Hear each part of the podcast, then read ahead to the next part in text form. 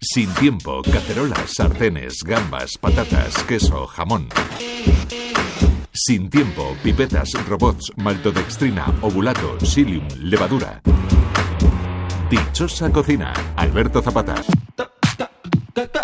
Si en los últimos años hemos conocido a gente peculiar, en el mejor sentido de la palabra, Sergio Ávila, oriundo de Quintanilla de Onésimo, Valladolid, está en la parte alta de la lista, un profesional con ideales palpables. Hola, soy Sergio Ávila y llevo en el mundo del vino desde que tenía vaya 18 años. Yo, yo soy hijo de agricultores, de viticultores, porque en mi casa, aparte de la agricultura, también había viña y se hacía vino en casa.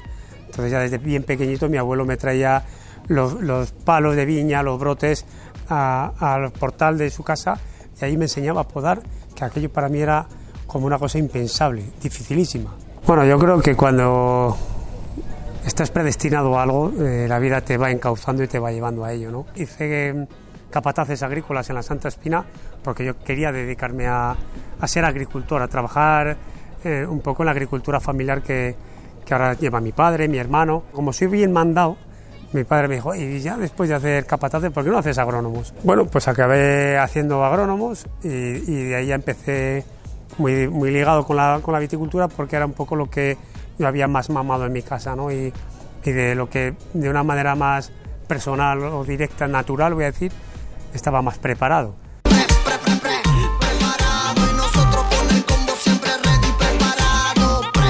Sergio Ávila está empeñado en hacer vinos biodinámicos, es decir, está empeñado en hacer el vino como se hacía antes, y se le ha ocurrido montar una experiencia llamada Sintiendo Paisajes, en la que unir a todos los viticultores españoles que hacen lo mismo que él.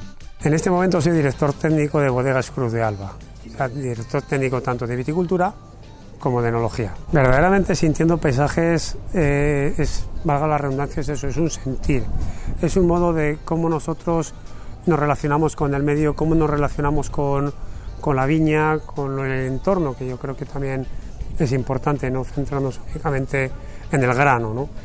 Eh, sintiendo paisajes es un, un evento en el que desde Cruz de Alba hemos decidido, hemos invitado a reunirnos ciertos productores, no todos, no todos los productores biodinámicos que hay, nos gustaría tener más y yo creo que de hecho en un futuro posiblemente invitemos a, más productores y a más elaboradores biodinámicos posteriormente. Pero bueno, como un punto de encuentro, un, punto de puesta en común, también de, de, comunicación y de compartir lo que, cómo nosotros entendemos los paisajes y lo que cada uno sentimos en nuestro viñedo, en nuestro paisaje, en nuestra bodega y con nuestros vinos.